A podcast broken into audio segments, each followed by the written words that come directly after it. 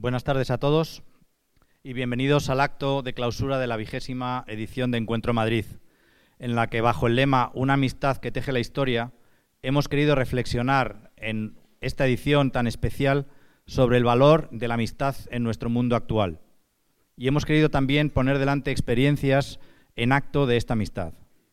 En estos 20 años de existencia, Encuentro Madrid ha buscado ser un lugar de encuentro y ha ido tejiendo una historia de relaciones y de construcción de la vida común. Voy a pasar, antes de nada, a, presentaros a nuestros ponentes.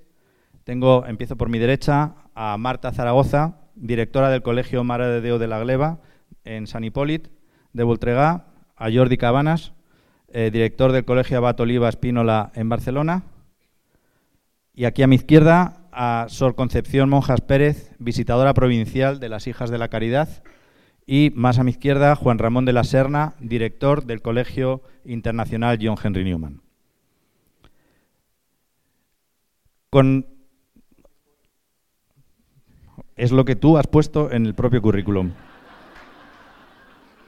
Bueno, vamos a intentar resolver nuestras desavenencias que surgirán después del, después del encuentro. Bueno, em,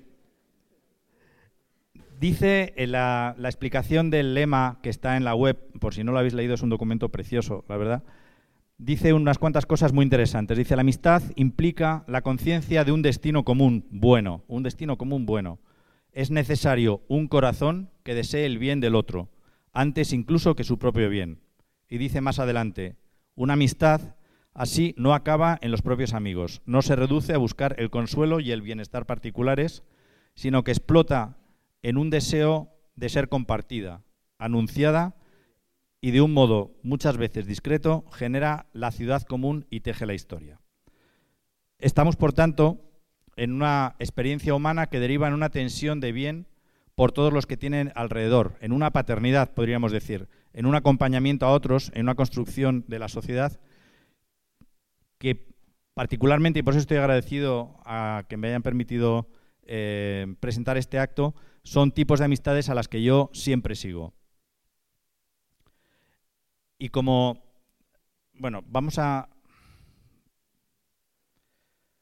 vamos a hacer una cosa, como somos muchos en esta, en esta mesa y el tiempo es breve, yo voy a lanzar una batería de preguntas que por otra parte serían difíciles de separar y ya vosotros, eh, empezando por vosotros dos y luego vosotros dos, eh, las respondéis eh, y me reservo, eso sí, el derecho a reaccionar entre medias. Em, lo que más me interesa son los hechos.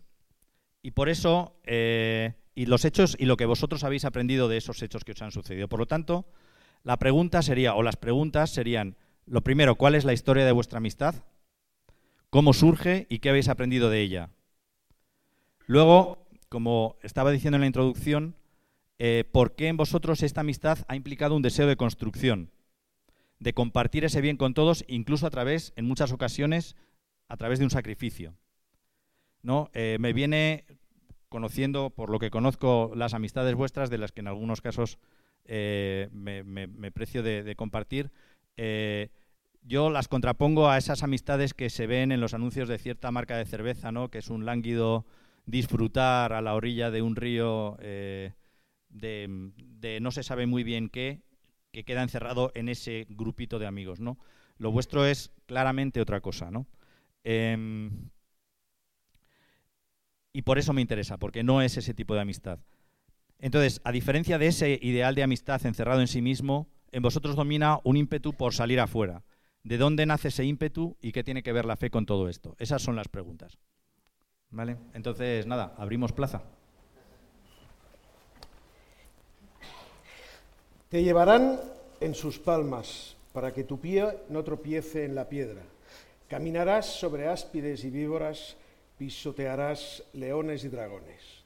Este versículo del Salmo 90 describe perfectamente lo que es nuestra experiencia en la Masía.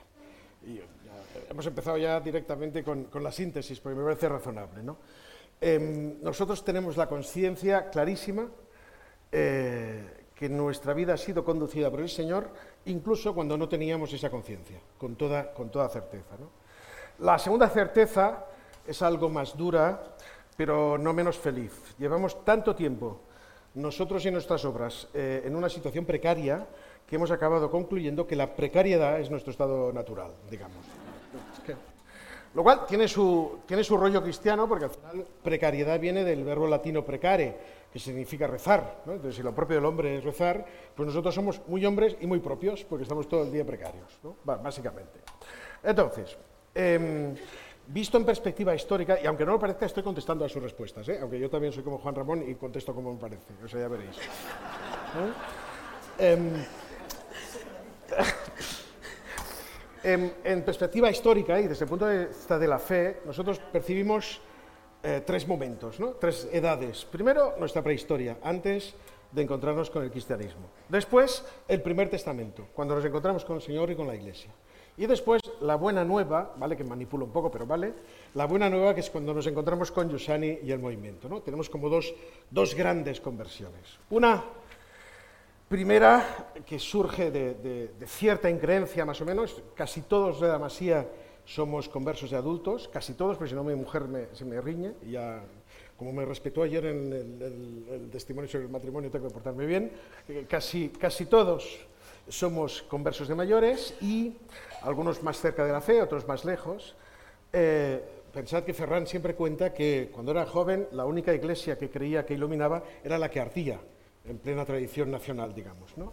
Entonces, eh, en, todo, en esta circunstancia, todos nuestros caminos de conversión convergen alrededor de un sacerdote de Barcelona, después estuvo un tiempo aquí, David Amado, que era amigo de Ferran y que daba unas charlas dirigidas a no creyentes. ¿vale? Eh, discutiendo con Ferran se acabaron haciendo amigos y eh, llevó a Ferran a la fe. Y en ese entonces, Piju, que está por aquí también, trabajaba en La Salle. Y yo somos amigos desde tercero de primaria. ¿no? Siempre me contaba en La Salle, hay un ingeniero que es católico, es el único que cree en Dios, digamos. Además es muy pesado, es muy pesado. Siempre te invita a todo. ¿no? Y una vez Piju no se atrevió a decirle que no, dice, mira, tú que ya llevas un, eres medio creyente, me dice, ven para ver si estos tíos son una secta ah, y tú lo detectarás. Y, resultó que sí, que era una secta, pero la más grande de todas, ¿no? y la mejor, la secta de la Iglesia Católica. El, el flechazo fue fulgurante, fulgurante con el cura y con el catolicismo. fue impresionante. Yo recuerdo como un, un, antes y un después. Pero para mí el factor, el verdadero factor, y creo que liga con el, con el lema de, de Encuentro Madrid, es nuestra amistad, ¿no? que además puedo fijar históricamente en, en la cuaresma de 1990, 99, perdón eh, habíamos ido ya a estas catequesis y íbamos a, una casa que tenían los capuchinos en, la sierra, bueno, eh, una casa de ejercicios con unos amigos y nos cruzamos con unos monitores que traían a los chavales de la parroquia. Y resulta que uno de estos coches iban Ferran y Tere. Entonces nos cruzamos, paramos, nos reconocimos, bajamos y fue muy interesante, pero los dos nos alegramos mucho de ver el uno al otro. Y nos dimos cuenta, cada uno por su cuenta, si me permitís la repetición, ¿no? que o sea, nos dimos cuenta de la alegría del otro, ¿no? o sea, que nos teníamos en más que en simples conocidos. Por eso podemos decir que bajamos de los coches siendo conocidos y volvimos a subir siendo amigos, en una amistad que perdura de momento y que espero que llegue hasta el infinito y más allá. Em, y, tuvimos en esos momentos una certeza que después expresamos, ¿no? que nunca hemos abandonado ya. Quien comparte lo más importante, comparte la más profunda amistad. Eh, poco después, por eso, la cosa se complica, ¿eh? siempre. Ya casados, Gloria se quedó embarazada y entonces esto nos introdujo un factor nuevo, ¿no? De bueno, de inquietud, ¿no? Es decir, a ver, esto de ser católico es muy chulo, nos parecía muy chulo ya, pero ¿cómo lo hacen los católicos para, educar a sus hijos? ¿no? no teníamos experiencia al respecto de eso. Y eh, justo en ese momento los realquilados de la masía de los padres de Ferran la dejaron y nos ofrecieron alquilarla a nosotros pagando, claro, porque los padres de Ferran son absolutamente catalanes, eso sí que no del todo. Bueno, eh, que todavía empezamos a pagar en pesetas, la pela es la pela. Bueno, total, que em, se combinó aquí nuestro espíritu hippie, hippie degradado, diría José Miguel, eh, con la oportunidad y la alquilamos. Al principio éramos tan pocos que, si alguien ha estado en Masía les sorprenderá que comíamos en la cocina. Teníamos dos matrimonios, teníamos muchísimos menos hijos que ahora. Eh, pero es verdad que ya desde el principio eh, éramos conscientes de la mesa cristiana Y desde el principio empezamos a invitar a gente, a invitar amigos. Y estos amigos, a lo tonto, se iban quedando cada, cada vez más. Eso nos obligó, en un proceso, que aún no hemos terminado, eh, a ir haciendo obras en la masía para ir eh, ampliando los espacios donde dormir y los sitios donde comer. Pasamos a comer a comedor, nosotros tuvimos que arreglar el granero para poder comer y ahora ya muchas veces que comer en la era, no sé si se dice en castellano la era, donde se... Bien, perfecto, que si no, no cabemos. ¿no? Empezamos con dos habitaciones, ahora tenemos diez habitaciones, empezamos con cinco plazas y ahora tenemos 55 camas, o sea, si alguien necesita ir a la masía y sois 55 cabéis, y, eh, y total 10 familias, contando que algunas de estas familias son monoparentales. ¿no? Fueron años muy bonitos en que vivíamos muy, con mucha belleza la comunidad. Pensé que el primer verano estuvimos dos meses juntos. ¿eh? Los últimos días de agosto, vamos, estábamos a punto de apuñalarnos los unos a los otros, digamos. Si conocéis eh, a Tere, la mujer de Ferran, y a mí, somos totalmente incompatibles desde el punto de vista del temperamento, y eso se notó. Pero fue muy bonito, porque una semana después, la primera semana de, primer viernes de septiembre, ya nos echábamos de menos. Eso también tiene su, gracia. Bueno, total, que eh, eran, fueron tiempos muy bonitos, de crecimiento y tal, pero tenía sus sombras también. Y, me gustaría señalar dos en concreto. Una, eh, que además de, la experiencia de Cristo, que ya era presente, de eso no tengo ninguna duda, también estaba nuestro empeño. Y el empeño, eh, digamos en ese sentido, molestaba bastante, bueno, jodía la marrana, dicho así rápido y pronto. ¿no? Después, estábamos bien juntos, pero solo juntos. Es decir, no teníamos, no habíamos descubierto lo que después eh, entenderíamos que era la pertenencia, una verdadera pertenencia. Em, en este sentido, eh, el mundo que habíamos conocido de golpe se hundió bajo nuestros pies, el sacerdote David, por razones personales que no viene al caso, nos tuvo que dejar y nos quedamos, eh, digamos, huérfanos. Nos declaramos OBM, oficialmente en búsqueda de movimiento. ¿vale? Entonces, em, pues ya sabíamos entonces que, no se puede vivir la, fe solo y que necesitas a alguien entre tú y el obispo, digamos, ¿no? Alguna mediación, ¿no? Esto es propio del catolicismo. Bueno, total, que entonces empezamos a buscar eh, experiencias cristianas a las que nos adherimos, que obedecíamos con felicidad, pero que no nos acababa de... Y no sabíamos llamar a eso que nos pasaba, que no nos acababa de... Y después, gracias a Yusane, que pone nombre a las cosas, descubrimos que lo que nos pasaba es que no nos correspondía propiamente.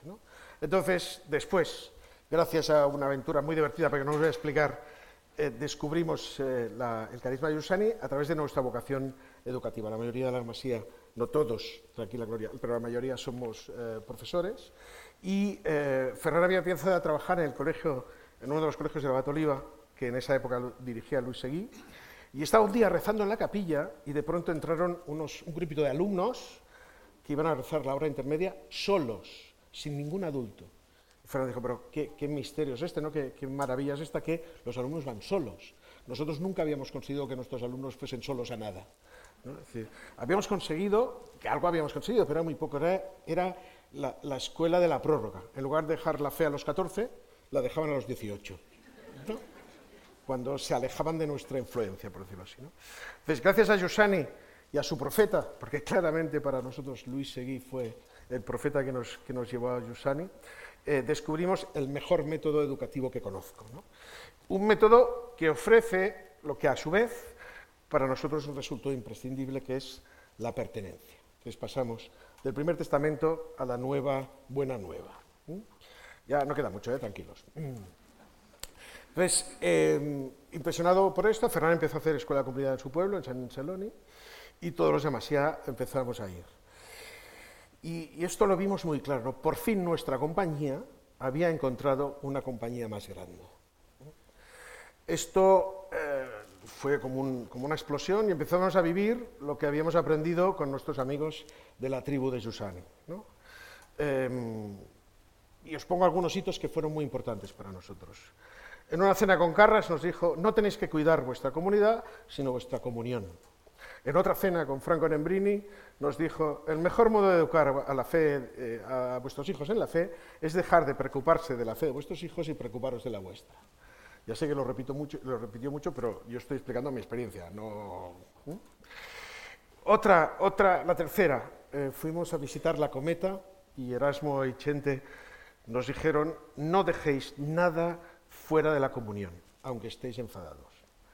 Esto lo aprendimos con mucha intensidad y con mucha dureza. Una vez estábamos Ferran y yo discutiendo eh, por una cuestión de cómo, cómo permanecíamos en el CEU, más o menos bien o mal, y nos enfadamos mucho. O sea, no sé si habéis visto alguna vez alguno de los gritos de la masía, pero podemos ser muy sicilianos cuando discutimos. Estamos muy, muy enfadados, ¿eh? gritando mientras hacemos la barbacoa, eso sí, el trabajo nunca ha sido. Entonces, eh, cuando fuimos a entrar a comer, estaban todos esperando, me acordé clarísimamente de esto que nos habían dicho en la comida. Entonces, lo que hice fue, pues, nosotros tenemos esas dinámicas de grupo que eh, siempre eh, lo compartimos todo, pero lo típico es, ayer me enfadé con ella, pero ya lo he perdonado, ya os lo explico, ¿no? cuando, ya, cuando ya tienes un final feliz que explicar. Entonces, era lo contrario, no teníamos un final feliz que explicar. No, no solo no tenemos cicatriz, sino que la herida está abierta y está en plena hemorragia, pero no queremos que nada quede fuera de la, de la comunión. Y os aseguro que yo no creo en la magia, pero eso fue mágico. Eh, de golpe, el problema desapareció un 50%, pues la discusión seguía estando, y, pero desapareció completamente la sensación de, extrañeza. experimenté en acto, la vida eterna estalló de golpe en el cotidiano, experimenté, experimenté en acto la comunión de los santos. Eh, fue espectacular para mí. Bueno, total, que la cosa... Mm, fue siguiendo. De hecho, algunas de las cosas que aprendimos fueron por un equívoco. Un día Suka fue a visitar a Dima en Milán, hacían una estudiativa con los estudiantes y, cuando hacían las pausas charlaban a una sola voz para explicarse lo que estaban estudiando. Nosotros interpretamos que esto es lo que hacían todos los de CL. Entonces dijimos, claro, hay que hacer lo que hacen ellos y empezamos a hacer todas las comidas de la masía a una sola voz. Desde entonces no hemos cambiado, siempre. Hacemos una sola voz todo. El desayuno, la comida, la cena, si hay merienda, hacemos la merienda a una sola voz, siempre una sola voz, y ha resultado una de las bellezas mayores de, nuestro, de nuestra experiencia, ¿no? porque así puedes aprovechar, todos pueden aprovechar lo que cada uno tiene que explicar. ¿no? O sea, se ha convertido en una especie de estilo de la masía. Y esto, a su vez, nos provocó un nuevo salto cualitativo. Nosotros siempre veis, salto, el, mundo se hunde eh, constantemente, una, inmensa sinusoide. ¿no? Entonces un día César vino a cenar, un 28 de diciembre, que tiene su WhatsApp, eh, ya veréis por qué, y nos enseñó un vídeo de la cometa. Entonces he visto el vídeo aquel tan chulo, con unos travelings del jardín, todo precioso, y recuerdo perfectamente que acabó la proyección y pensamos, mierda, esto es para nosotros con las dos expresiones. ¿eh? Es para nosotros mierda, ¿eh? aparte de este cáliz. Total, que empezamos a cuidar, la idea era vivir juntos en una, en una, comunidad de monasterio de familias y aplicamos mm, nuestros patrimonios, aquí, eh, hipotecamos nuestras casas y compramos una finca en el año 2008. No sé si alguien se acuerda qué pasó el año 2008. Nos quedamos totalmente eh, entrampados, no sé si se puede decir en castellano esto, pero quedamos eh, fatal. Hemos perdido una pasta que prefiero no, no describir, porque además Pisu se podría llorar otra vez. Em, eh, y además del dinero que tenemos todavía comprometido, porque todavía no hemos vendido la finca. Estamos a punto, si Dios quiere, pero aún no. Entonces, aquí se produce otro milagro para mí espectacular. ¿no? Es decir, em, después de arruinarnos juntos, bueno, no nos arruinamos, porque mientras cocinemos con, aceite de oliva seguiremos eh, en pie, pero digamos, después de casi arruinarnos juntos, nuestra amistad no solo no se resintió, sino que nuestra comunión se fortaleció todavía más. ¿no? Eso sí, desde el punto de vista financiero, no nos hagáis mucho caso, eh, eso seguro, pero nosotros en lugar del capital riesgo practicamos el espiritual riesgo en cuestiones financieras. ¿eh? Terrible. Bueno, y mientras tanto, de nuevo el mundo se hunde bajo nuestros pies porque el obispo de Vic, don Roma Casanova, eh, que tenía dos colegios diocesanos que no quería cerrar, pero no tenía un sujeto educativo, sabe de nosotros y nos propone que fuésemos a gestionar esos dos colegios. ¿vale? Entonces nos reunimos, vimos qué teníamos que hacer y eh, digamos lo que decimos fue que unos cuantos de nosotros iban en primera oleada y otros cuantos en segunda oleada. Fuimos prudentes por una vez, ¿eh? esto es poco frecuente, pero una vez fuimos prudentes. Total, que la cosa fue tirando, precario siempre. Cada, yo recuerdo que los diez primeros años, cada mes de julio nos reuníamos para decidir si seguíamos o nos íbamos. Diez años, ¿eh? No, ahora ya últimamente no tanto, pero ya más que nada porque nos hemos quedado... Bueno, da igual. Entonces, la cuestión, a lo que quería decir. Em, ahí tuvimos otra, otra experiencia que es sobre todo los, que, los dos que nos habíamos quedado en Barcelona de momento, tuvimos que aprender a vivir la comunidad, la comunión, en la distancia. que eso fue también una, historia preciosa. Eso sí, íbamos a San Hipólito a hacer escuela de comunidad, o sea, una hora de, coche, eh, para vivir la comunión, eso seguro. ¿no? Y finalmente, ahora sí que ya de verdad que termino, eh, dos años después fuimos a vivir a San Hipólito juntos, mantenemos la experiencia de la masía en vacaciones en verano y vivimos juntos pero no revueltos porque cada uno vive en su casa, aunque eh, muy cerca y la, vida de comunidad es ciertamente intensa. Entonces ahora mismo la obra que yo me, ocupaba de la historia y, Marta se ocupará de la geografía, pero solo para que veáis lo que, lo que tenemos ahora, practicamos básicamente la hospitalidad, la acogida, la acogida familiar, la acogida subcontratada, nos mandamos a nuestros acogidos a otros que los acojan, algunos son víctimas de esa política. Em, entonces, solo para eso una idea, ¿eh? em, la vida cotidiana en la Masía fundamentalmente consiste en trabajar entre comidas, porque lo, lo esencial son las comidas, Nunca bajamos de 40, nuestro récord ha sido 220 en una sola comida, unas fideuás gigantescas que hace Ferran, casi como César.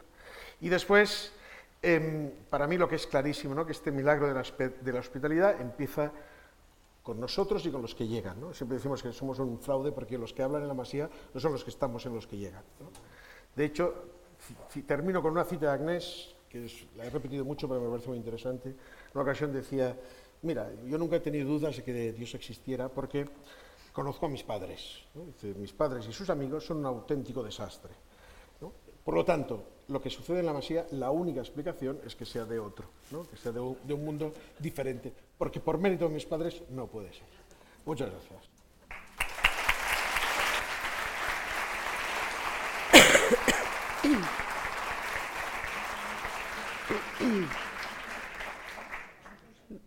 Vale, pues voy con la geografía. 11 años en San Hipólito, Cataluña Profunda, y más de 20 en la Masía. Y cada uno de nosotros, de estas 10 familias de las que hablaba Jordi, puede testimoniar que tenemos la forma que tenemos y respondemos como respondemos y damos el sí que damos, porque el Señor nos vertebra a través de estos rostros particulares. Nuestro estar en el mundo eh, es claramente consecuencia de la amistad en la masía y de la amistad que hemos encontrado en el movimiento. Ayer, Ferran, para muchos de nosotros y para muchos de vosotros, nuestro gran gurú, ¿eh? escribía en el grupo de fraternidad, donde está uno de nosotros, estamos todos. El Señor nos ha hecho amigos al pertenecerle, para pertenecerle, y perteneciéndole no respondemos. Por eso hoy nosotros estamos aquí, Aquí también están Gloria, Mary, Piju, nuestros hijos, ¿no? Otros están comiendo en casa, acogiendo, como, como viene siendo costumbre ya los domingos. Ferran y Tere hoy, por ejemplo, están en Zaragoza, en el funeral de nuestro amigo frutero de San Hipólito. Nuestros hijos estuvieron aquí haciendo voluntarios ayer, ¿no? Si está uno de nosotros, estamos todos, como en el matrimonio. Los hilos con los que el Señor ha tejido, ahora sí, mi historia particular y la de mi familia son los restos pues, de Mary, de Eva, de Jordi. ¿no? Ayer lo testimonió Gloria. Yo me leía el testimonio de Gloria y pensaba, vamos a repetirnos. Lo, explicaba ella en el acto sobre el amor conyugal. ¿no? Nosotros es verdad que nos tomamos las decisiones eh, juntos y tomamos las decisiones que tomamos unas y no otras por nuestra comunión. Lo decía ahora Jordi. Nosotros vivimos sin dejar nada fuera, gracias a Dios, no dejamos nada fuera. A veces algunos de vosotros podéis eh, escandalizaros incluso con el tema nuestro económico. ¿no? no es nada sentimental esto que os cuento, no es por comodidad que miramos juntos la vida, que tomamos las decisiones juntos, que nos contamos las, cosas de nuestros hijos, no es por comodidad, no es para delegar las decisiones, no es para delegar nuestra vida en, todos, estos. No es por facilidad, lo que explicaba ahora Jordi sobre Calgabach, ¿no? la finca esta que se compró y que no, ha, seguido adelante, ¿no? o las discusiones, o sea, somos todos, todos, todos extraordinariamente temperamentales, todos. ¿eh?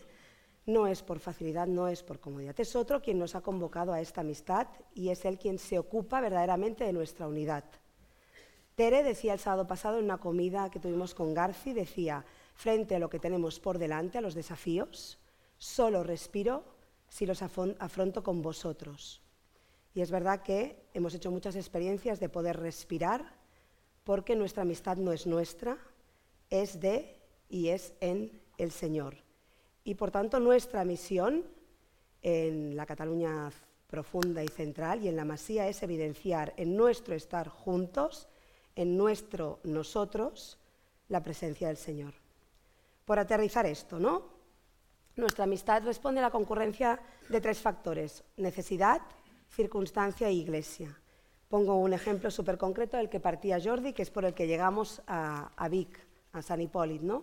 El obispo de Vic nos invitó, nos invitó a asumir la responsabilidad de dos colegios súper pequeños, frágiles, se correspondían perfectamente con la precariedad de la Masía. Nosotros la Masía nos parece bellísima, pero es verdad que tiene sus limitaciones.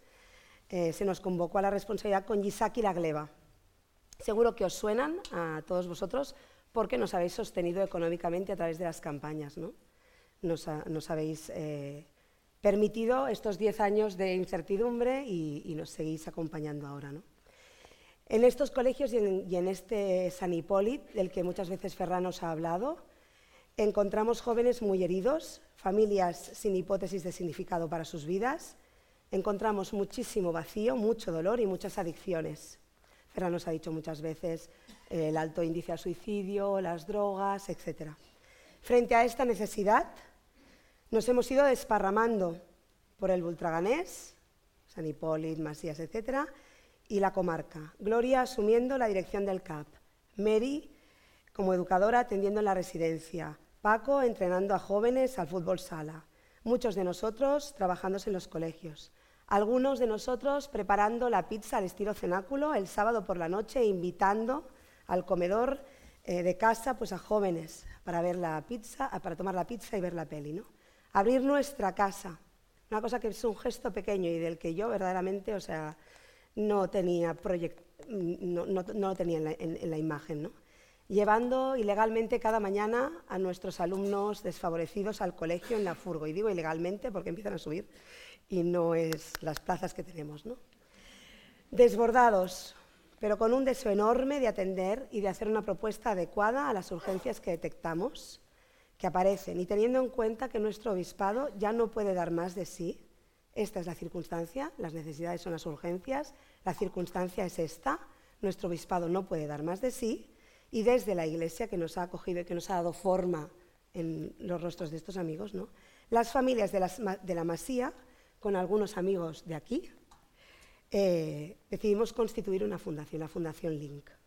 Link nace por nuestra comunión y para atender a los jóvenes que ya participan de nuestra vida en San Hipólito, los mismos a los que hemos invitado a la Masía, y digo los mismos porque, siendo cada uno distinto, tienen todos las mismas heridas, comparten el mismo dolor y el mismo vacío. ¿no?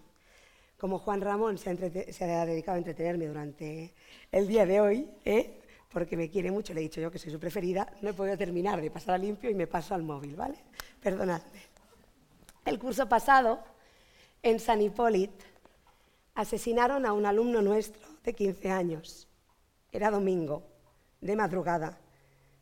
Era un chaval muy querido por nosotros, con una vida muy complicada, evidentemente, pero que nunca dejó de mantener un vínculo con nosotros y que había venido a la Masía, invitado por César, invitado por nosotros.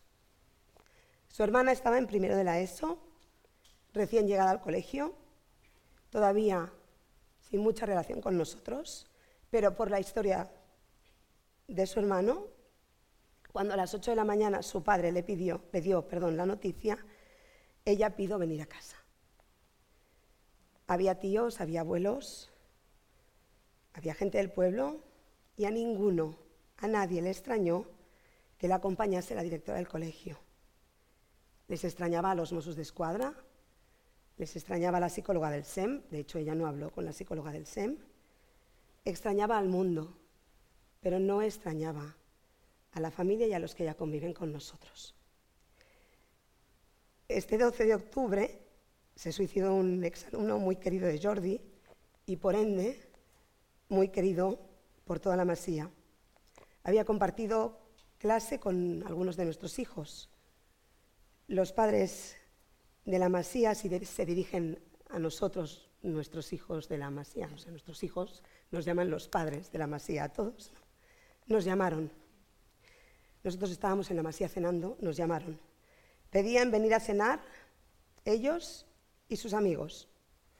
Vinieron un grupo numeroso de chavales de 20 años, tristes, enfadados, no entendían. Irene, la hija de Jordi, estaba disgustadísima con el mundo, consigo misma. Decía, podíamos haber hecho más. Estaba cierta que podíamos haber hecho más. Muy sencillo, compartimos mesa. Miramos a la cara lo que había sucedido, lo que llevaba tiempo sucediendo con este chico. Y rezamos juntos el rosario. No es evidente que frente al dolor, que frente a la rabia, que frente a la impotencia, una niña de 11 años o chavales de 20 busquen un lugar y la compañía de unos adultos de 50 para mirar a la cara el dolor. Cuando estos jóvenes de 20 años iban llegando a la masía, a mí me venía a la cabeza el momento en que recibí la noticia del accidente de mi marido. Estábamos en la masía, yo salí de la masía para ir a la UCI del Trueta con Tere y con Gloria, y volví esa noche a la masía, y en la era de la masía se rezaba el rosario. Viví ese, ese mes de agosto, en el que mi marido estuvo en la UCI, sin miedo, porque el Señor me aferró claramente a través de mis amigos. Y ellos convocaron a la iglesia, porque sé que muchos de vosotros rezasteis por Chevy uno de la masía al que probablemente la mayoría no le ponéis rostro. Ferran nos preguntaba qué vida pedíamos para Chevy, nos lo pedía cada día. Y el Señor nos ha respondido y nos ha dado una vida bellísima para Chevy y más bella para todos los de la Masía. Sucedió con el accidente de mi marido, sucedió después, el 21 de diciembre, con el accidente de Ferran, ha sucedido con Calgabach, que es la finca esta que nos ha arruinado, y con tantas y tantas dificultades que hemos atravesado. ¿no? Hemos ganado conciencia de que nuestra amistad solo es para el Señor, para quienes se acerquen a la Masía, para los alumnos y para sus familiares, para aquellos a quienes lleguemos a través de la Fundación Link, para que puedan encontrarse verdaderamente con el amor de nuestra vida que nuestros programas de mentoría, que la formación no reglada que podamos llevar a cabo desde la Fundación Link, que lo que podamos hacer desde la masía, desde nuestras casas, sea para seguir esperándoles a base de capas de chapa y pintura. Es verdad que las familias de la masía necesitamos un espacio más para poder convocar en el día a día. Decíamos la circunstancia, el obispado no puede dar más de sí, nosotros queremos estirarnos un poquito más. Como amigos queremos estar todavía más disponibles. Eso es lo que hemos aprendido juntos en nuestra amistad, a estar disponibles, disponibles para dar la vida, para llevar la verdadera vida al mundo. La masía es, para todos los que habéis estado ya lo sabéis, extraordinariamente precaria y sencilla. La incipiente fundación, como incipiente que es, es precaria, frágil y confiemos que sencilla. Nuestra amistad, gracias a Dios, contiene una frágil belleza y esperanza para el mundo.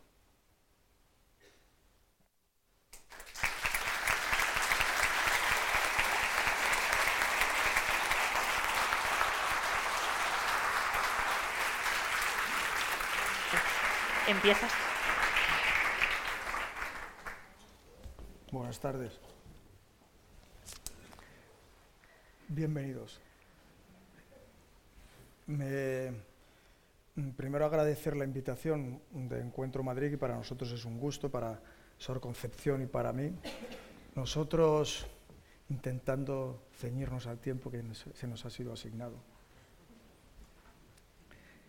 Vamos a interrumpirnos eh, en el buen sentido, porque no se trata de contar unilateralmente una historia, sino compartir eh, el gusto de un camino que estamos recorriendo juntos.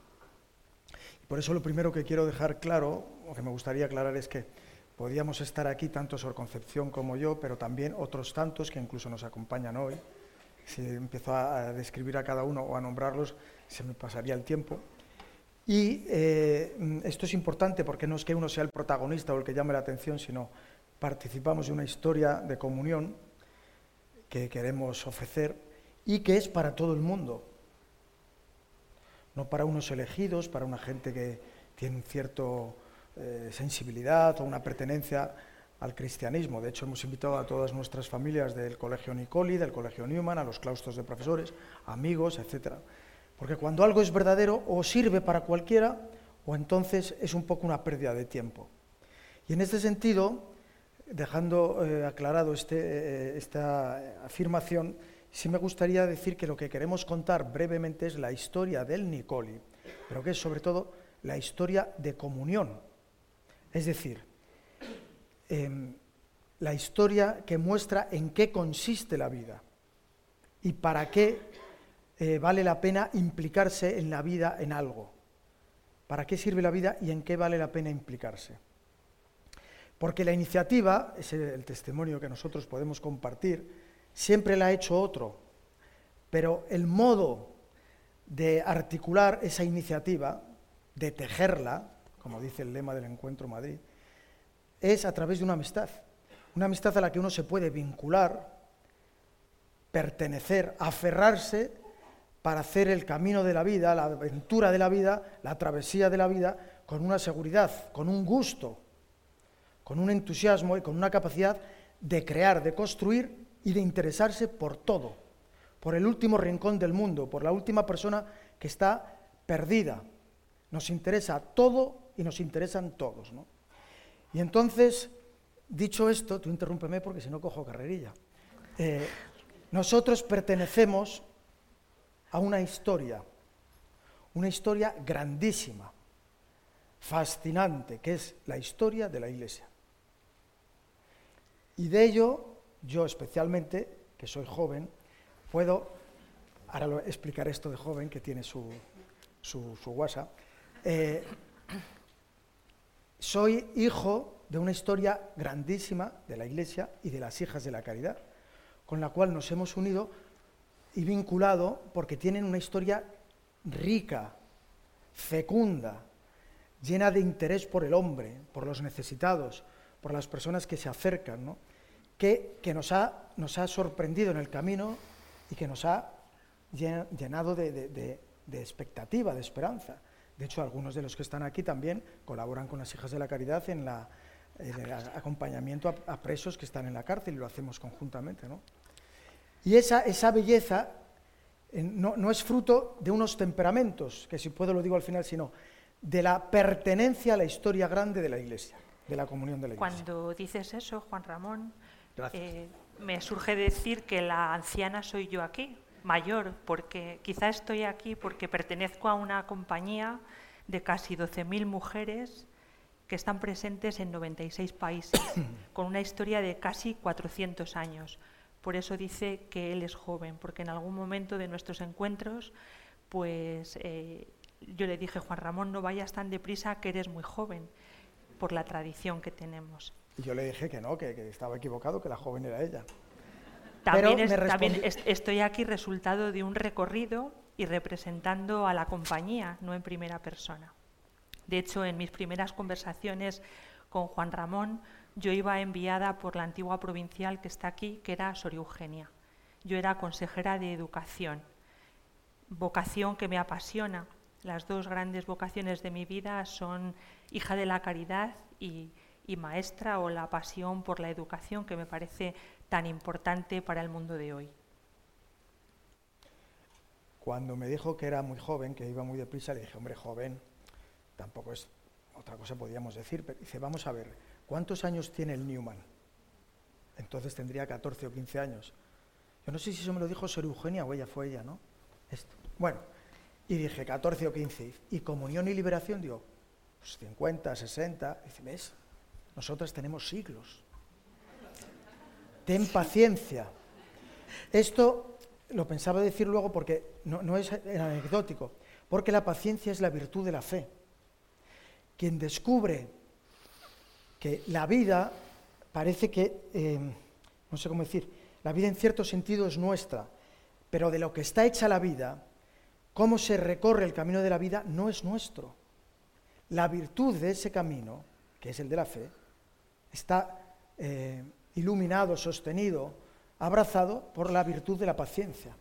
Y por eso a mí me ha acompañado, nos reímos, pero a mí me ha acompañado muchísimo, porque yo soy impaciente, porque es la virtud del que no tiene fe, que no es virtud, por tanto, sino de que quieres que las cosas sean ya y como tú has decidido. Mientras que participar de esta comunión te corrige. El comienzo de la historia del Nicoli es fruto de la conciencia de esta fe común y de esta pertenencia común a la Iglesia. Yo tengo un amigo que siempre dice que lo que le fascinó cuando encontró el cristianismo fueron dos cosas que había gente, éramos, era joven entonces, que para ellos todos los aspectos de la vida, todos, el estudio, la amistad, el tiempo libre, la cuestión afectiva, el proyecto de la vida, el trabajo, el dinero, la relación con los padres, el sufrimiento, el dolor, la muerte, todo entraba dentro de esa relación. La cuestión política, el bien común, no había nada que quedase fuera. Y segundo, que le llamaba muchísimo la atención, que esos eran siempre una piña, que estaban juntos, que eran amigos, que afrontaban todo, como han testimoniado Jordi y Marta, no se quedaba nada fuera de esa amistad. Y eso fue lo que le atrajo y le vinculó al cristianismo. Nosotros, cautivados por esta conciencia común, descubrimos, fue la consecuencia de empezar a trabajar juntos, porque yo conocí a Sor Concepción viviente, no Sor Concepción monjas, que fue era la visitadora de la otra provincia. En Madrid había dos provincias de las hijas de la caridad, ahora son una sola, pero eran dos, estaba dividido Madrid con a su vez varias provincias cada una. Tienen un emporio inimaginable, ¿no? En el buen sentido. En el buen sentido.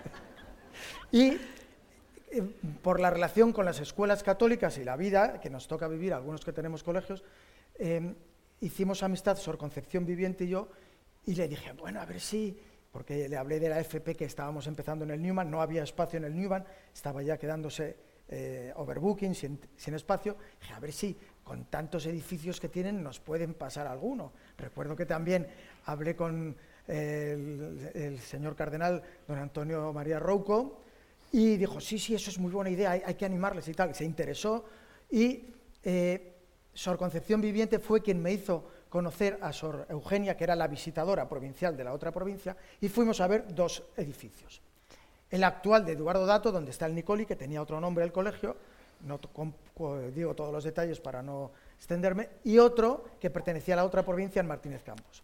Cuando lo fuimos a ver, pues con nuestra acostumbrada sencillez dijimos, no, no, nos gusta mucho el de Eduardo Dato, que es mucho... Se le notó rápido. Yo, yo soy testigo, era la guía de esa visita y estuvimos en una casita que está en Fernández de la Hoz. Por cierto, ah, la misteriosa fecundidad hace que las dos casas estén hoy a pleno rendimiento, porque en ella tenemos actualmente el seminario con 10 seminaristas de toda España en Fernández de la Hoz. Visitamos esa y yo vi la cara de Juan Ramón y dije, no, esto no, no, le sirve. Pero llegamos a Nicoli, a los espacios del internado, y rápidamente le dije a Sor Eugenia al volver al consejo, le ha encantado Nicoli, justo. Bueno, perdón, se llamaba San Diego y San Vicente. Pero no era posible, porque eran, yo les dije con mi acostumbrada eh, prudencia, ¿por qué no se juntan los dos colegios que estaban perdiendo alumnado? Eh, estaban hechos para más alumnos, digo, ¿por qué no se juntan los dos colegios? En uno nos dejan la FP y en otro siguen el colegio, pero ya dos en uno. Y dice, pero eso no se puede porque eran dos provincias, dos titularidades, dos historias, era complicadísimo. Y entonces valoramos la posibilidad de hacerlo en el Nicoli, la FP, pero eh, solo había una parte que era el internado que estaba vacío y era muy complejo. Abrevio toda la historia. Al principio era más estratégico, ¿no? estábamos definiendo espacios pero después la amistad es siempre providente, ¿no? Yo creo que la amistad es siempre un regalo del Señor. Y pasamos de repartirnos espacios a tratar de un proyecto que hablaba de comunión, de trabajar juntos, de conversar juntos por la educación, que es algo que apasionaba tanto a, Newman en este caso ¿no? y a, hijas de la caridad. y muchas veces cuando yo iba a las reuniones con la prisa de Juan Ramón, tenía detrás el escudo de mi compañía que dice la caridad de Cristo nos mete prisa y yo decía, Juan Ramón, deja ya de hacer caso del escudo de la compañía, vete más despacio. Bueno, eso fue muy bonito porque eh, estuvimos dos años por ahí, ¿no? Sor Eugenia, eh, sin poder continuar la posible relación porque aquello no era factible. Fuimos a distintas eh, realidades, administración, etcétera. por una cosa u otra no encontrábamos sitio. Y falleció Sor Concepción Viviente, que era la visitadora de la otra provincia. El 27 de enero de 2017. Y Juan Alonso y yo fuimos al funeral. Y allí estaban Sor Eugenia y Sor Concepción en el funeral, lógicamente, de Sor Concepción Viviente. Y se interesaron, ¿cómo va el proyecto ese tan bonito de la FP? Y dije, pues mira, fatal, no fatal, pero no encontramos lugar, es complicadísimo.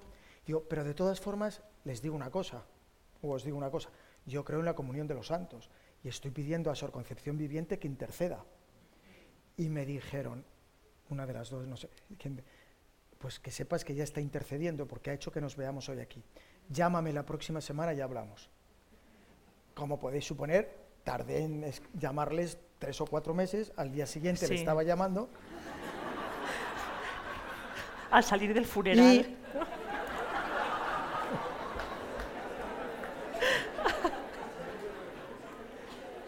Y, les invité al Encuentro Madrid, que fue poco después, que era por primavera en la Casa de Campo. Y allí nos encontramos con Javier Restán, que ha sido director general de Educación en la Consejería de Educación de eh, Madrid, que les guió la em, muestra que había sobre los presos en el Brasil, no sé si os acordaréis algunos, y ellas estaban también entusiasmadas por la buena relación con Javier, porque cuando uno vive la fe, se reconoce, sea uno director general, director de un colegio o vecino de la urbanización, ¿no? Y después de esa visita dijeron, llámame, llámame la próxima semana y hablamos que a lo mejor tenemos una propuesta. Y fuimos a la casa provincial que había entonces en José Abascal, otro edificio maravilloso, que esperamos poder disfrutar, disfrutar conjuntamente. Y, eh, llegamos Juan Alonso y yo, entramos en, en una salita muy mona toda ella, con muebles decimonónicos de unas religiosas de las hijas de la caridad, y estaba presidiendo esa leyenda de San Vicente, nos surge la caridad. Pablo, la caridad de Cristo nos surge. Que es parasafreando la, la, frase de San Pablo, nos apremia el amor de Cristo.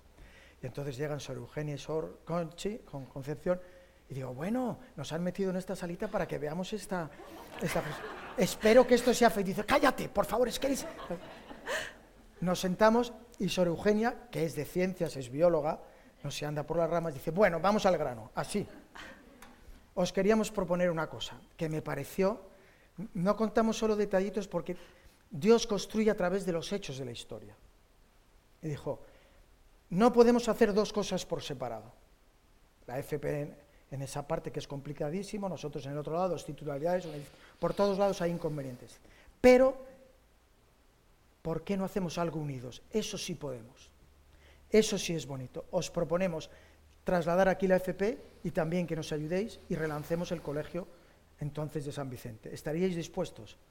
Y Juan y yo nos miramos, no sabíamos si llorar o reír de alegría y dijimos, claro que sí, déjanos que, nos hable, que hablemos con el patronato.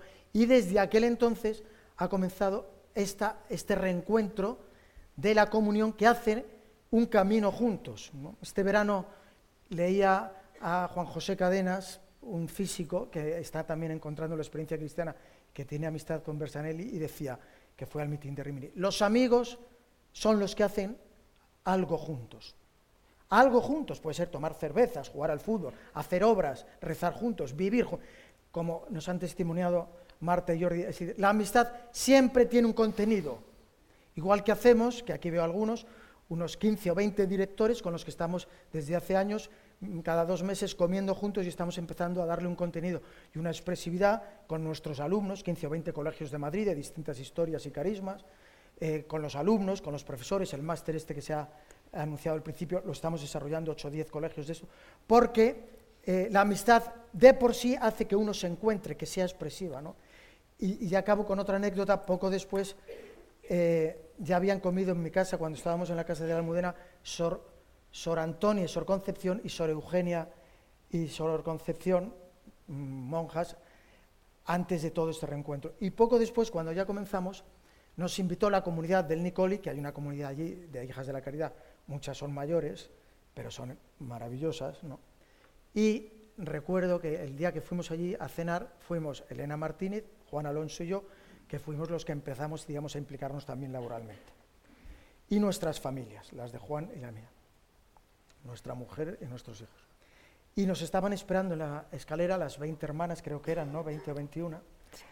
Eh, nos recibieron con una calidez extraordinaria y dijimos, lo primero que vamos a hacer es rezar juntos, para dar gracias y para pedir que custodie la comunión. Y entonces eh, entramos en la iglesia Neomudéjar, fantástica. Podéis celebrar ahí vuestros aniversarios, vuestras comuniones. Y habían preparado en un folio de papel berjurado, para quien no lo sepa, el papel berjurado no es el papel higiénico, es todo lo contrario, es un papel exquisito de, edición eh, fina, elegante, en color, con una imagen del colegio y dos textos, uno de San Vicente de Paul y otro de Yusán. Y me dijo señor Eugenia, tú lees el de San Vicente y yo leo el de Yusán. Y así comenzamos. Pues sí, yo recuerdo aquella tarde ¿no? y aquella oración y realmente eh, aquello comenzó con mucha esperanza, eh, porque cuando nos contaron el proyecto de la Escuela de los Oficios nos resultó muy atractivo y conectaba mucho con las raíces de nuestro carisma. He leído que, que Yusani era un enamorado del texto de Juan, que dice el verbo de Dios se hizo carne, es decir, la belleza se hizo carne y él era un buscador de la belleza y realmente consideró que no era algo platónico, sino que se hacía carne en uno de nosotros. Y ahí está una conexión extraordinaria con el carisma de Vicente de Paul cuando dice que Jesucristo está en el otro, especialmente en el más pobre. Pues aquella tarde de oración eh, fue importante para la comunidad del Colegio San Diego y San Vicente, comunidad a la que teníamos que sensibilizar para aceptar este proyecto común, eh, que era apasionante, eh, no exento de dificultades, pero en muchas ocasiones, después de las dificultades, siempre hemos concluido diciendo, si no lo vemos ahora, algo más grande querrá el Señor de nosotros. Eh, conocernos a lo largo de estos años ha sido también interesante.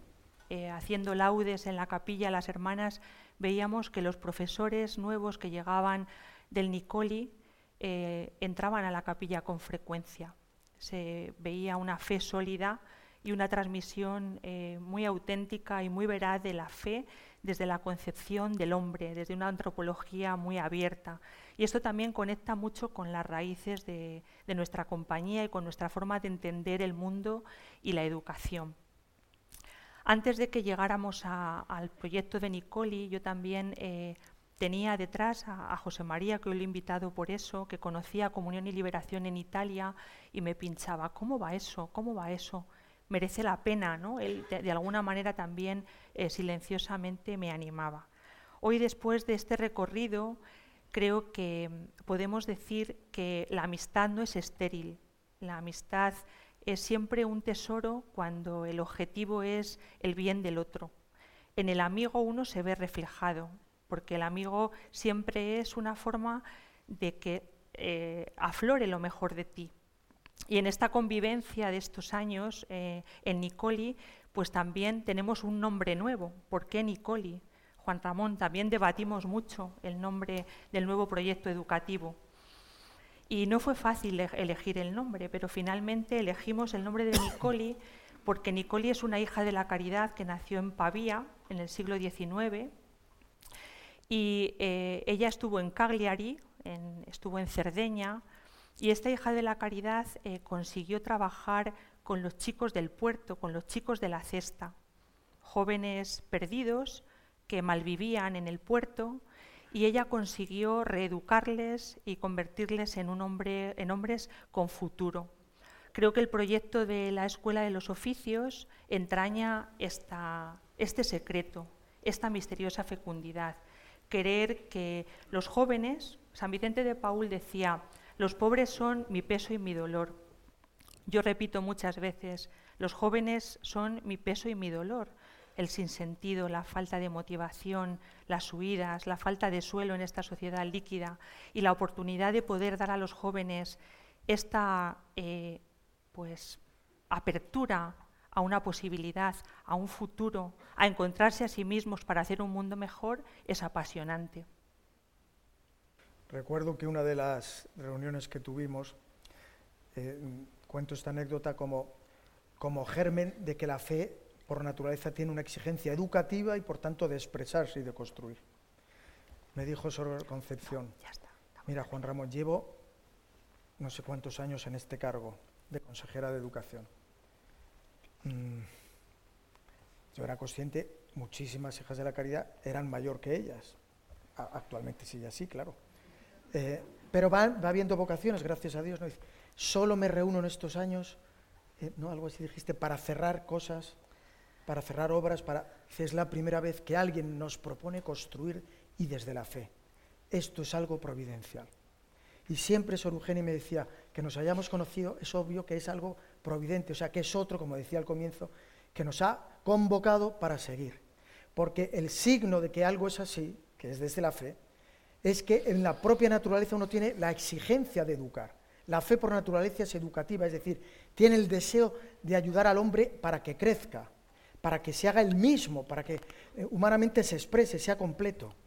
Esto, en la experiencia cristiana, se llama educación. Y la conciencia de compartir el significado, porque la vida es completa, educar es que encuentres el significado de la vida. Si no, no hay educación, hay academicismo, hay formación, pero educar es que encuentres quién eres tú, por tanto el significado. La conciencia de compartir el significado en la historia cristiana se llama comunión. Y por ello la comunión ha sido eh, el, el relato conjunto de esta corrección. Nos hemos referido antes cuando me decían, no seas impaciente, eres joven, pero las decisiones que hemos tenido que ir tomando de arriesgar económicamente, hemos puesto dinero las dos instituciones, nos hemos endeudado más, la estructura, los proyectos, las decisiones estratégicas, el patronato, hemos constituido un patronato mm, eh, al 50% con cada uno de nosotros, ¿no? han sido como la expresión clara de que la fe por naturaleza es educativa, que educar es ir hasta la última exigencia de significado de la vida y que cuando se comparte eso, la vida se transforma en un camino de comunión. Yo termino para que tú digas lo que te dé la gana, ¿no? Que ya lo... Eh, la responsabilidad más grande que tenemos es cuidar esta comunión. En el hombre adulto, cuidar esta comunión, no de manera exclusiva, pero de manera preferente, se llama trabajo.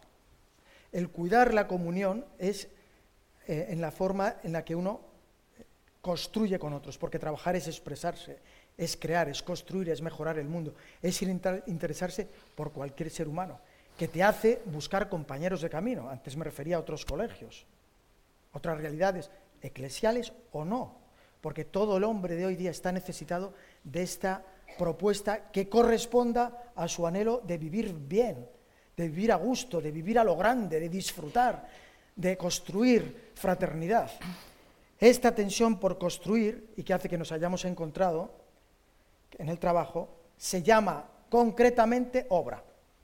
Y por eso hemos hecho una obra. Pero cuidado, hay obras concretas, institucionales, jurídicas, pero todos tenemos una obra, que es la propia vida, y la obra de nuestra comunión, la de la comunión grande de la historia de la Iglesia, no la de tus grupitos de amigos. Termino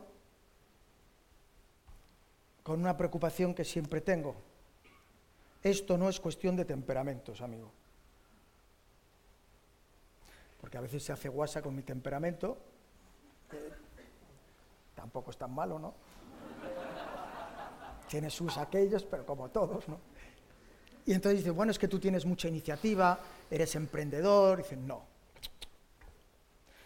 Unos son más emprendedores y otros menos. Unos son más simpáticos y otros menos. Unos son más Em, dicharacheros y otros más introvertidos. Unos son más de un trabajo de, visible, de público, y otros más en la retaguardia. Pero no es cuestión de temperamento, es cuestión de fe. Es decir, es cuestión del horizonte y el significado con el que uno encuentra y concibe la vida. Por eso, la mejor contribución que podemos hacer es construir el mundo, aunque sea en tu casa solo, lavando los cacharros, pero construir el mundo, construir este ámbito que nos hemos hecho, construir la comunión donde nos toca. Habrá que ir a las manifestaciones que sea, habrá que meterse en política, a mí me gusta, nunca me han hecho ni caso, pero la mejor contribución es ser fiel al lugar donde Dios te ha puesto y seguirlo con humildad y con decisión. Por eso termino con un texto de José María Torralba que leí el otro día que me gustó mucho. Hay un libro de encuentro suyo, hago propaganda a los de encuentro, a ver si me regaláis algún libro. Y, podéis comprarlo porque le preguntaron. El premio. Acabas tú, ¿eh? Hemos dicho hay 10, son y 5. Acabas tú, Sor Conchi. Acabo con un texto de José María Torralba que le preguntaron, pero ¿a qué achaca usted la situación que hay ahora del cristianismo, de esta debilidad de la sociedad, de esta confusión? En fin, cada uno que ponga los puntos suspensivos que quiera. ¿Cuál cree usted que es la causa de esta situación? Y responde. En el fondo, me parece que se debe a que se ha extendido una forma de cristianismo que se podría llamar cristianismo burgués. Me refiero a una mentalidad según la cual el principal valor u objetivo de la vida es la estabilidad y la seguridad económica. Y eso choca, o por lo menos entra en una tensión fuerte, con el espíritu del cristianismo y del Evangelio, que tiene un fuerte sentido de misión, de aventura, de arriesgar. Un cristianismo burgués no crea nada nuevo, crea una cultura sin, perdón, no crea cultura ni sociedad, sino que queda encerrado en sí mismo, de modo egoísta. En cambio, un cristianismo bien vivido necesariamente tiene consecuencias. Yo para terminar quiero agradecer la invitación a participar en este encuentro y algo interesante de la amistad es preocuparse por el otro. Por eso yo he buscado un texto de Yusani que me ha gustado mucho. Mi historia es la historia de muchos que por amor a los jóvenes consiguen, por gracia de Dios, en este sentido se puede llamar carisma, comunicarles certezas y un afecto del que de otro modo parecerían incapaces. Yo creo que este es el corazón de nuestro proyecto. Otra novedad del proyecto es que cuando la audacia y la fuerza carismática suena más que la estructura, entonces podemos hablar de que el Evangelio está próximo, está cerca. Yo creo que también es el corazón de esta misteriosa fecundidad, porque igual que no se comienza a ser cristiano por una decisión, una idea, sino por el encuentro con una persona, nada de esto sería posible sin el encuentro con Jesucristo, que sostiene, más allá de todas las estrategias, ideas o temperamentos, nuestro proyecto de Nicoli. Gracias.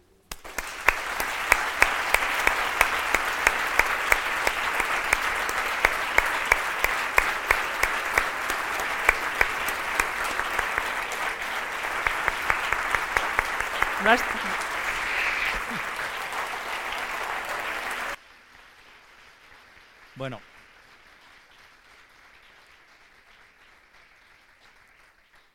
Quiero agradecer a, todos los ponentes por compartir con nosotros sus historias de amistad.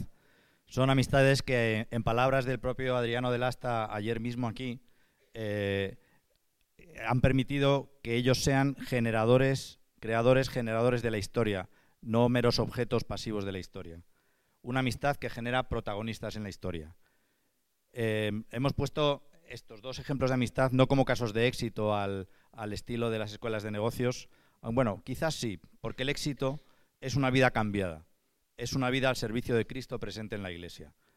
Eh, hemos visto cómo una amistad eh, que pertenece a una amistad más grande permite poner en medio del mundo, como decía eh, el Papa Francisco, un hospital de campaña, un lugar al que la gente puede, bueno, vuestros chavales, pero también vosotros, eh, al, que, al, que, al que la gente puede volver, al que puede retornar, una casa. Em, esta amistad sostiene la belleza del mundo, hemos oído, y se extiende además. ¿no? Me, permito una anécdota de dos minutos. Eh, yo, eh, bueno, compramos eh, mi mujer y yo una casa cerca de donde vivía Juan Ramón. Inmediatamente pues, nos pusimos en contacto, ya nos conocíamos.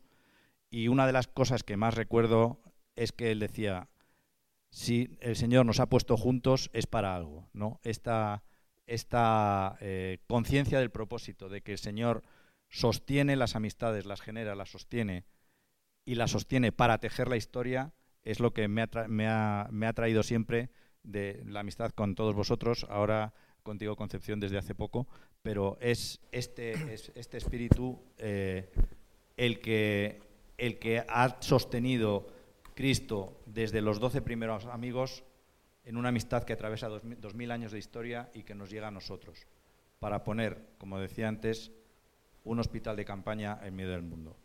Muchas gracias.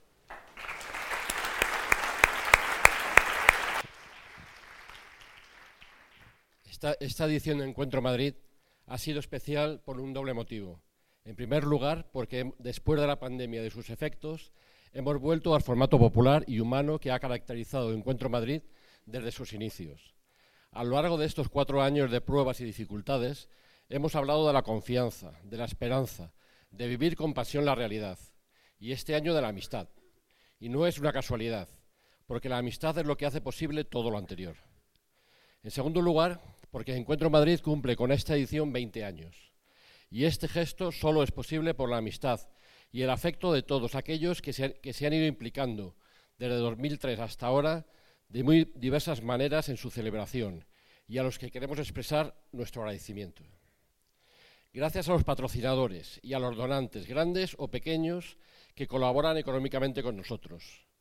Gracias a todos vosotros cuya asistencia, que nos ha desbordado un año más, justifica que año tras año sigamos organizando Encuentro Madrid y que hayamos, hayamos arriesgado por volver a esta modalidad totalmente presencial que genera y hace crecer una verdadera cultura de la amistad.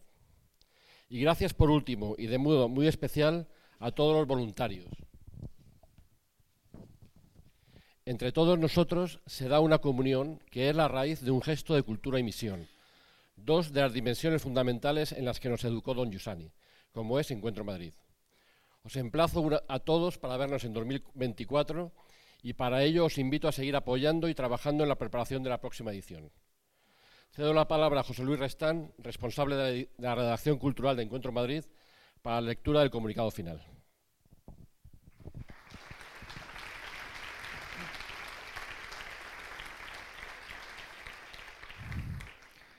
En esta vigésima edición de Encuentro Madrid hemos verificado una vez más que existe una amistad capaz de generar convivencia, de tejer historia. La amistad entre los que hacemos Encuentro Madrid desde hace 20 años, sostenida por la pertenencia a Cristo en su iglesia, y la amistad con tantos llegados de las más diversas procedencias culturales con los que hemos podido hacer un tramo de camino.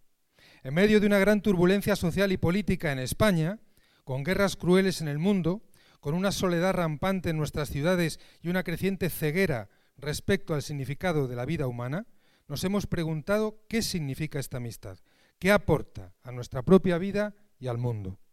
La planificación estratégica para cambiar las cosas tiene su valor, como ha dicho el obispo Eric Barden, pero el verdadero cambio acontece a partir de una vida plena que se comparte, como sucedió en la gran historia benedictina en Europa.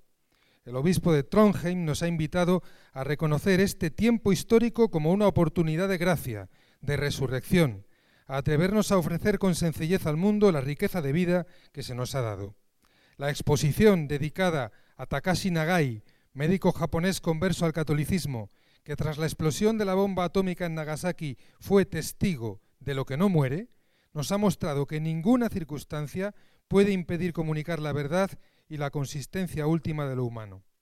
Hemos podido reconocer que la amistad es una categoría fundamental de la existencia humana en todas sus dimensiones, y así lo han mostrado muchos de nuestros invitados, en la vocación matrimonial y en la familia, en la actividad económica y empresarial, en la creación artística, en el compromiso social e incluso, aunque ahora parezca imposible, en la política.